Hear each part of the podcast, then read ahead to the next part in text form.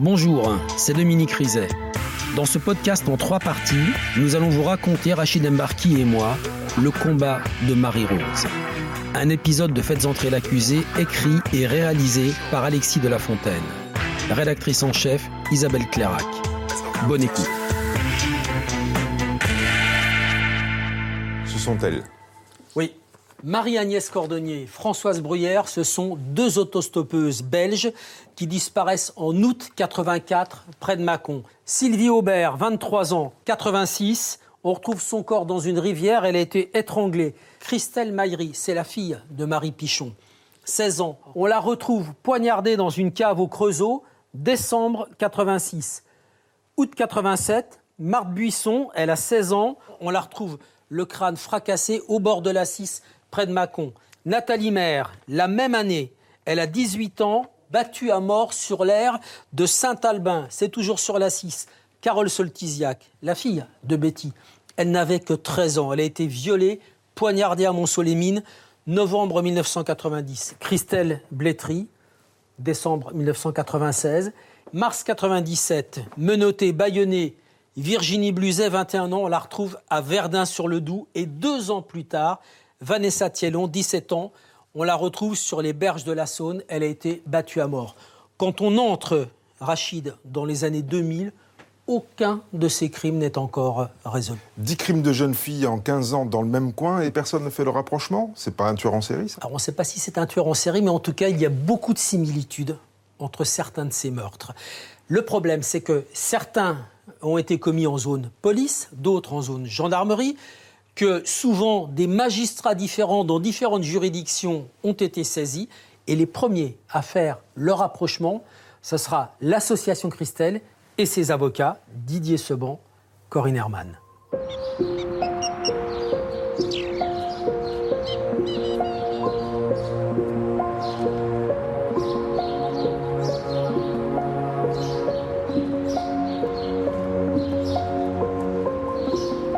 Combat de Marie-Rose devient donc un combat collectif. Ces mères, unies par la même souffrance, veulent que la justice relance les enquêtes sur les meurtres de leurs filles et rouvre les dossiers fermés. Marie-Rose Blétry, la mère de Christelle Blétry. Je voudrais qu'une cellule soit mise en place, une cellule euh, policier avec des juges. Mettons tous les moyens humains. Euh, et moi, là, c'est vraiment euh, un grand coup de cœur parce que je ne veux plus attendre.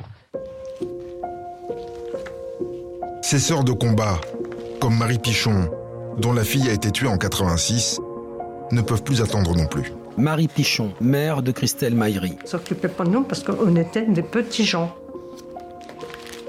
Ce que j'ai toujours dit. On est, on est dans un monde ouvrier, on est, on est simple, on, on est des petits gens par rapport aux gens euh, importants.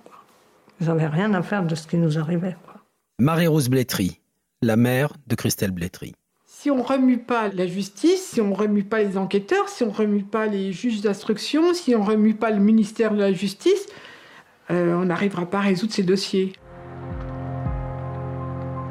Alors, en 2001, cinq ans après la mort de sa fille, Marie-Rose Blétry et l'association Christelle font appel à deux avocats parisiens. Corinne Herman et Didier Seban, les spécialistes du cold case en France. Le duo s'est fait remarquer dans l'affaire du tueur en série Émile Louis.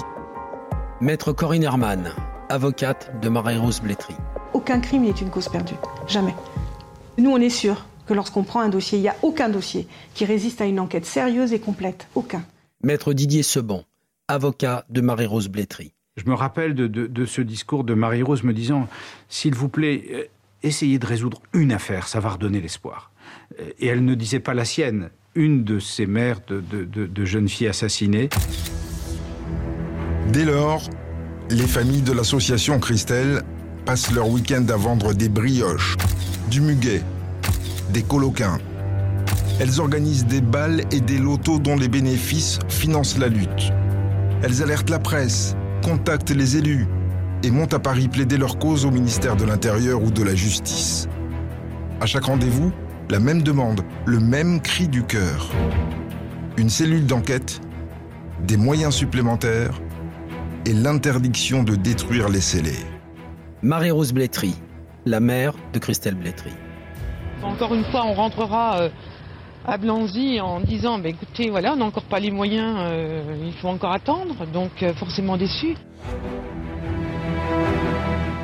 Maître Corinne Herman, avocate de Marie-Rose Blétry.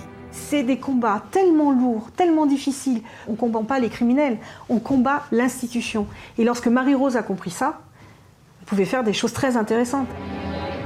Plus de 150 personnes marchent dans les rues de Chalon aux côtés des familles des victimes. Je profiterai de, cette, de ce moment de parole pour solliciter de nouveau euh, Nicolas Sarkozy, qui reçoit beaucoup de victimes, beaucoup de familles, on le voit. euh, mais nous, l'association Christelle, on est oubliés. Marie Pichon, la mère de Christelle Maïri. Quand elle a dit une chose, c'est comme ça, c'est pas autrement. Il faut que ça marche. Il faut, faut des réponses, faut, faut- il faut que ça bouge, il faut que. Voilà, elle se laisse pas faire. Elle a raison d'ailleurs. Marie-Rose, c'est quelqu'un euh, qui est transcendé par son combat, totalement transcendé, qui est allé explorer des limites d'elle-même, je pense qu'elle ignorait, qu'elle n'imaginait même pas. Après plusieurs années de lutte, l'association obtient enfin le rapprochement des dossiers auprès de deux juges du tribunal de Chalon-sur-Saône. Mais pas encore la création d'une cellule d'enquête. Une demi-victoire donc. Mais l'institution judiciaire a été bousculée et Marie-Rose galvanisée. Je pense que c'est les nerfs qui m'ont tenu pendant toutes ces années parce que ça me mettait en colère. Et c'est cette colère euh, qui m'a fait aussi avancer de ne pas baisser les bras.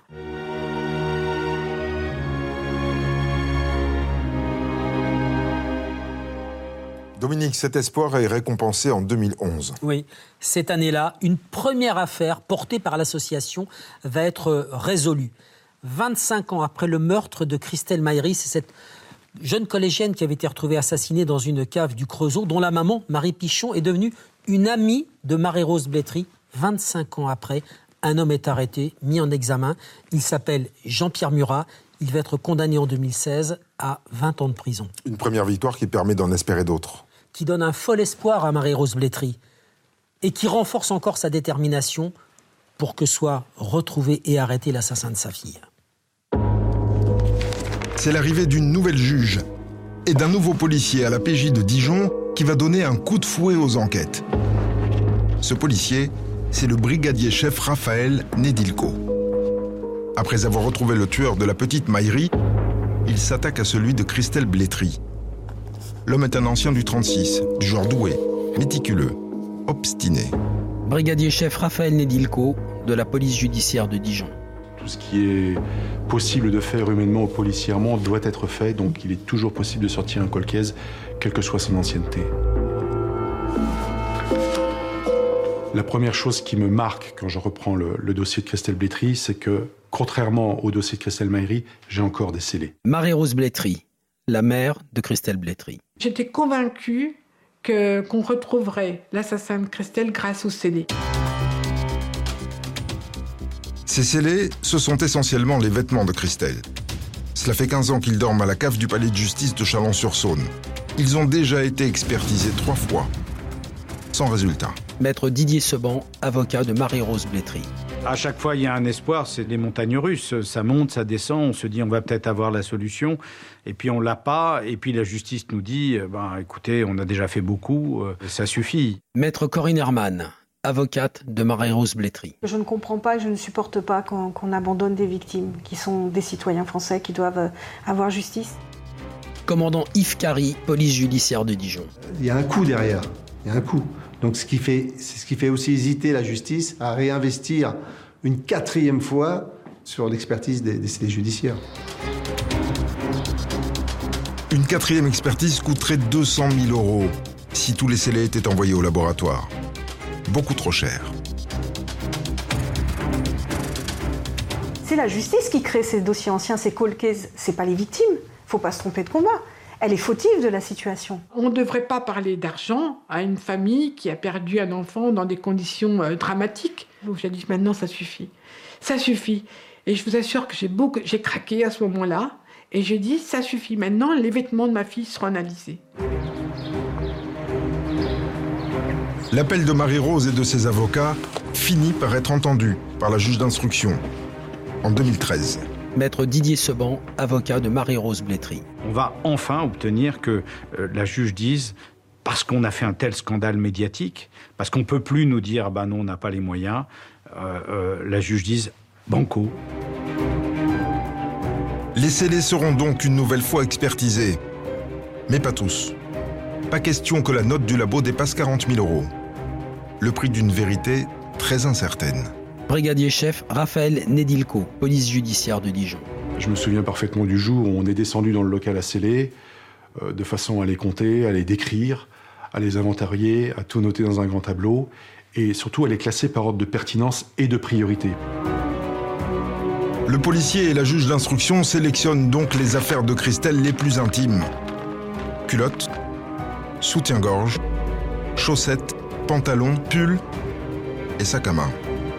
Personnellement, je n'y crois pas. Cela dit, euh, la science a fait des progrès, donc pour moi, tout espoir est permis.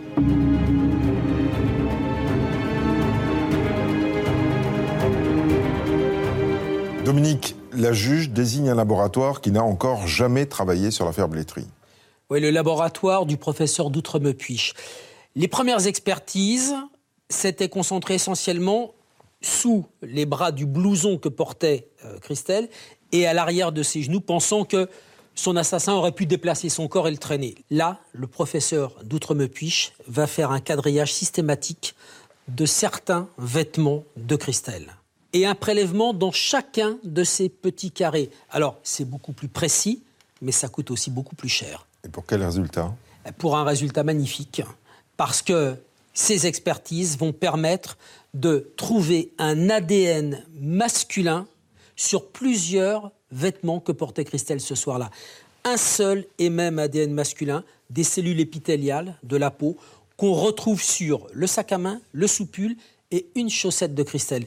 Mieux encore, on isole cet ADN dans des traces de sperme qui ont été retrouvées sur eux et à l'intérieur du jean que portait Christelle ce soir-là, sur son soutien-gorge et sur sa culotte. Ce qui signifie que Christelle s'est déshabillée et qu'en 1996, le légiste est passé complètement à côté du caractère sexuel de ce meurtre. Oui, ça veut dire que le légiste s'est complètement planté. Ça veut dire aussi que 17 ans plus tard, la maman de Christelle, Marie-Rose Blétry, va en plus découvrir que sa, sa fille a été violée. Et aussitôt le résultat connu, la juge envoie cet ADN au FNAEG. Ouais, et là c'est fabuleux, Rachid, parce que ça match. L'ADN est déjà connu par le fichier national automatisé des empreintes génétiques. C'est celui d'un homme de 54 ans. C'est lui. Il s'appelle Pascal Jardin. Pascal Jardin, un inconnu dans l'enquête Blétry. Les policiers de Dijon ont entendu des dizaines de suspects, mais lui, ils ne l'ont jamais croisé. En revanche, leurs collègues de Chalon-sur-Saône, à une heure de route au sud, ont déjà eu affaire à lui, dix ans plus tôt. C'était en décembre 2004. Ils l'ont fiché à la suite d'une tentative d'agression sexuelle dans un quartier HLM. Brigadier chef Raphaël Nedilko de la police judiciaire de Dijon. Pascal Jardin se présente au domicile d'une jeune femme qu'il choisit un peu au hasard sur euh, une sonnette en bas d'un immeuble. Commandant Yves Carry de la police judiciaire de Dijon. Et là, elle va se présenter comme plombier euh, envoyé par l'organisme HLM afin de faire des vérifications. Ce jour-là, la jeune femme n'est pas seule. Son compagnon est également présent dans l'appartement. Pascal Jardin explique alors qu'il repassera. Ce qu'il fait dix jours plus tard. Cette jeune femme ouvre la porte à Pascal Jardin. Il pénètre et là il lui dit il faut que je fasse des vérifications. Je vous invite à aller dans la salle de bain et faire couler l'eau. Moi je suis dans la cuisine. Pendant ce temps-là, il en profite pour se déshabiller. Il se met en slip, il glisse un couteau dans son slip et il va à sa rencontre.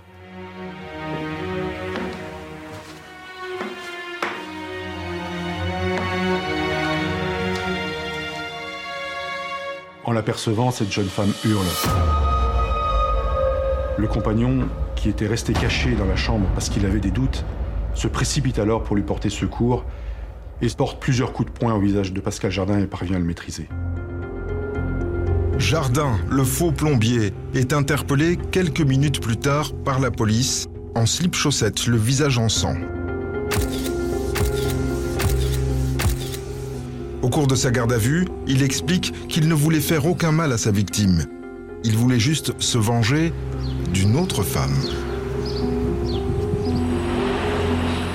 Car depuis des mois, ce responsable logistique en produits surgelés subit les humiliations quotidiennes de sa supérieure hiérarchique.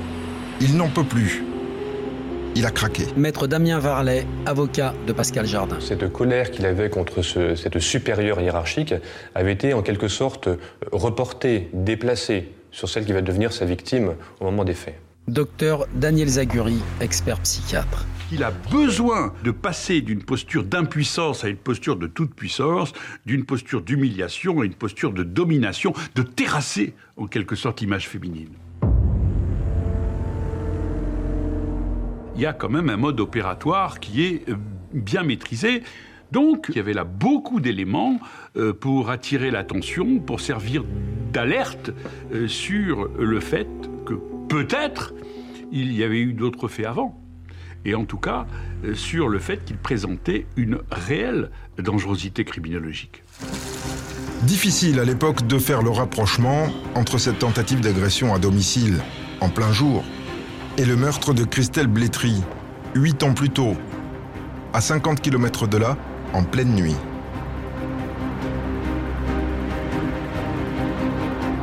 Condamné à un an de prison ferme, Jardin est libéré huit mois plus tard, en juillet 2005.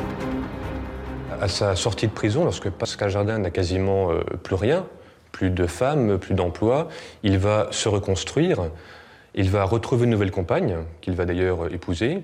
Il va déménager, il va quitter la région euh, qui était la sienne pour aller euh, du côté des Landes. Il va retrouver un nouvel emploi. C'est quasiment euh, une vie nouvelle qui commence pour lui.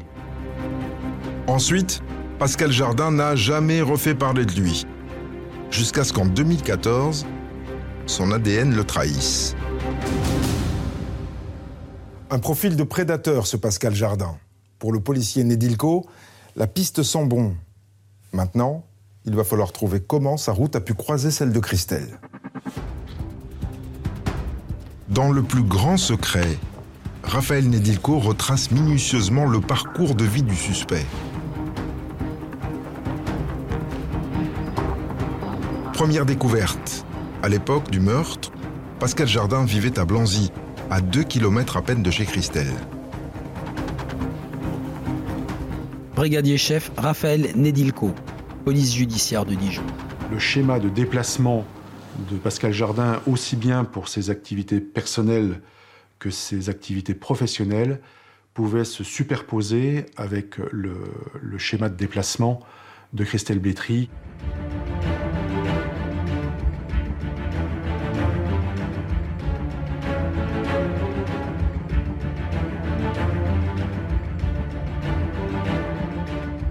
Le soir des faits, on perd la trace de Christelle Blétry à l'endroit même où Pascal Jardin passait pour rentrer de son travail. Encore plus intéressant, en interrogeant Marie-Rose, Raphaël Nedilko fait une découverte capitale à propos du pantalon de Christelle. Elle venait tout juste de l'acheter avec l'argent de, de ses étrennes. C'était donc la première fois qu'elle portait ce pantalon-là le soir de sa mort. Concrètement, Pascal Jardin n'a pu laisser son ADN que le soir du meurtre de Christelle Blétry.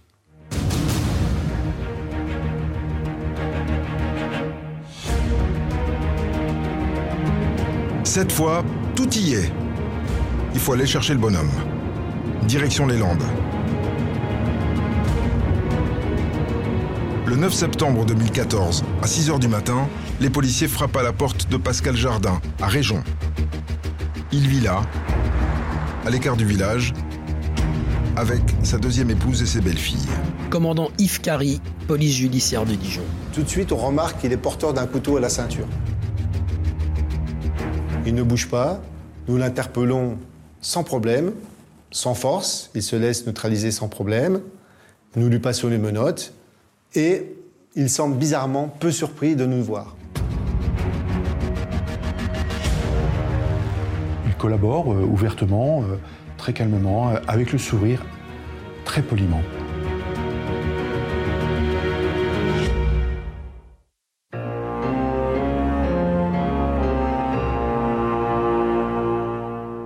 Pascal Jardin n'est pas ramené tout de suite en Bourgogne. Il va être interrogé dans les locaux de la PJ de Bordeaux. Mais c'est le brigadier-chef Nedilko qui va conduire l'interrogatoire. Vous êtes placé en garde à vue dans le cadre d'un meurtre, celui de Christelle Vitry, euh, pour lequel j'ai. Malgré la gravité des soupçons qui pèsent sur lui, Pascal Jardin, assisté d'une avocate commise d'office, est toujours aussi serein. Connaissiez-vous Christelle Vitry? Euh, Y a-t-il pu avoir échange entre vous Non, jamais. Brigadier-chef Raphaël Nedilko de la police judiciaire de Dijon. C'est une sorte de, de partie d'échec qui se- qui s'établit entre lui et moi. Il positionne ses pions de défense, je positionne mes pions d'attaque, mais je sais très bien que tout ce qu'il me dit, ce ne sont que des mensonges. Et là, je décide de passer à l'attaque. Je vous informe que, euh, suite à une expertise des vêtements que portait Christelle Blétry au moment de sa mort, on y retrouve votre ADN. Est-ce que vous pouvez réagir? Ah bah non, je peux pas réagir du tout. Je suis incapable de vous dire pourquoi. euh, Je vous exhorte à me dire la vérité. Monsieur Jardin. Je ne peux pas vous dire la vérité puisque je vous l'ai dit. Je ne connais pas cette fille. Et j'aurais rencontré où? C'est à vous que je pose la question. Mais je, je n'y ai pas parce que j'en sais rien tout. Si- je- Comme je l'ai dit tout à l'heure, si éventuellement j'ai pu la rencontrer c'est au bureau de tabac ou dans un bistrot, c'est tout. Puis je vais vous laisser vous enfoncer. Ce qui est vraiment euh, phénoménal chez Pascal Jardin, c'est qu'il ne bouge pas d'un millimètre. Il reste droit dans ses bottes. Allez, on se motive Non, mais je, et on dit la vérité à monsieur l'inspecteur qui est devant. je vous dis que je ne connais pas cette fille. Je vous dis. Après 4 heures de dénégation, Pascal Jardin est reconduit dans sa cellule pour la nuit. Au petit matin, le policier affine sa stratégie. Il extrait Jardin de sa geôle et lui offre café, cigarillo et pain au chocolat. Puis il engage la conversation, tranquillement, dans la cour du commissariat. On a un échange humain. On aurait pu être à la limite des amis si on s'était rencontrés dans d'autres circonstances, s'il n'y avait pas des faits aussi graves qui nous opposaient, lui et moi, qui nous mettaient de chaque côté d'un mur. Je savais qu'il avait reçu une éducation euh, chrétienne dans son enfance. Et il est vrai qu'à un moment donné, j'ai voulu faire euh, résonner en lui cette corde sensible, que je n'étais pas là pour le juger, que j'étais là pour l'écouter, que le jugement, euh, c'était pas mon travail. Mais il s'agissait vraiment de, toucher la sphère la plus profonde de, de- son humanité et quelque part de sa spiritualité, parce que je voulais qu'il s'ouvre. Et je le regarde un moment dans les yeux et je lui dis de toute façon, euh, pour moi, je n'ai aucun doute. Vous êtes le meurtrier de Christelle Blétry. Je vous le dis en face. Ce qui m'intéresse, c'est pourquoi vous l'avez tué et comment. Et c'est maintenant. Le brigadier-chef Nedilko commence alors un troisième interrogatoire. Pascal Jardin a été troublé par sa conversation avec le policier. Et il commence par le remercier. J'ai la chance d'avoir en face de moi qui sait parler tout simplement gens. Et ça, je souhaite à, tout le monde d'avoir un, comme vous. Ensuite, Pascal Jardin revient sur sa soirée du 27 décembre 96, qu'il raconte en détail. Ce jour-là, il est sorti tard du travail. Il a bu quelques mojitos avec des collègues à Chalon-sur-Saône. Puis il est rentré à Blanzy où il est arrivé vers minuit et demi. J'ai croisé cette fille que je ne connaissais pas. Je l'ai obligé à monter en la, en la tirant, en la tirant avec le, le sac. Et puis on est monté. Je pense qu'elle a compris ce que je voulais. Ensuite, Pascal Jardin a pris la direction de la sortie du bourg, sans écouter Christelle qui le suppliait de la déposer chez elle.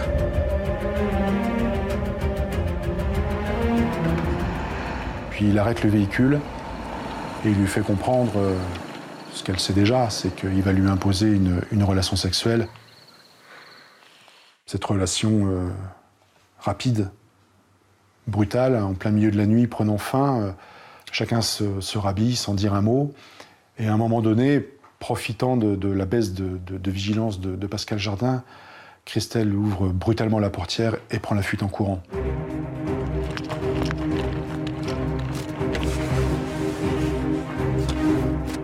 Et là, j'ai sorti mon couteau pédé dans la voiture. J'ai couru après. Et elle s'est tellement à paniquer que j'en ai. J'ai paniqué aussi, puis j'étais, c'était moi.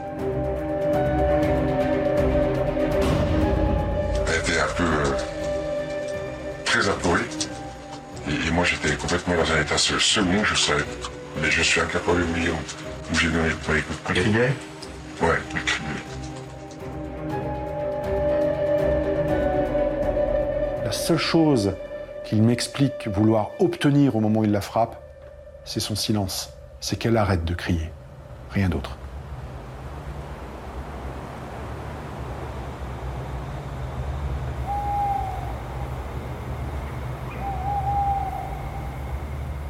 Christelle ne crie plus. Il reste plus que le silence. Il se contente de revenir à son véhicule, monter à son bord, rentrer chez lui. Là, calmement, comme euh, si après ce défoulement de rage, euh, c'est comme si rien ne s'était passé. Il est 2 heures du matin. Jardin se prépare un sandwich et va se coucher près de sa femme. Le lendemain du meurtre, il ira au travail, comme d'habitude, et gardera son secret pendant 18 ans. Après ses aveux circonstanciés, Pascal Jardin s'effondre dans un rare moment de remords.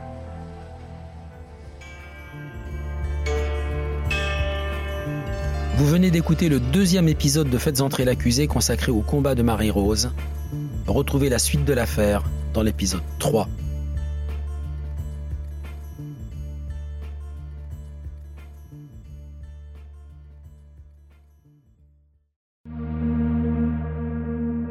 Bonjour, c'est Dominique Rizet. Une poignée de secondes, voilà tout ce qu'il faut pour qu'une vie bascule. Juste une poignée de secondes. Un sursaut, un instant où le destin bifurque dans une direction ou dans l'autre. Sur le coup, je pensais pas qu'il était mort parce que je voyais pas de sang, on voyait rien quoi en fait. Sébastien s'est jeté sur son père. L'affaire Grégory, l'affaire Daval, l'affaire Cahuzac, vous les connaissez toutes, ça fait 40 ans que je vous raconte ces destins brisés. Aujourd'hui, dans l'instant où, découvrez les confessions de ceux qui sont au cœur de ces affaires. Ils me racontent et vous racontent ce qu'ils ne pourront jamais oublier. L'instant où, un podcast BFM TV raconté par Dominique Rizet.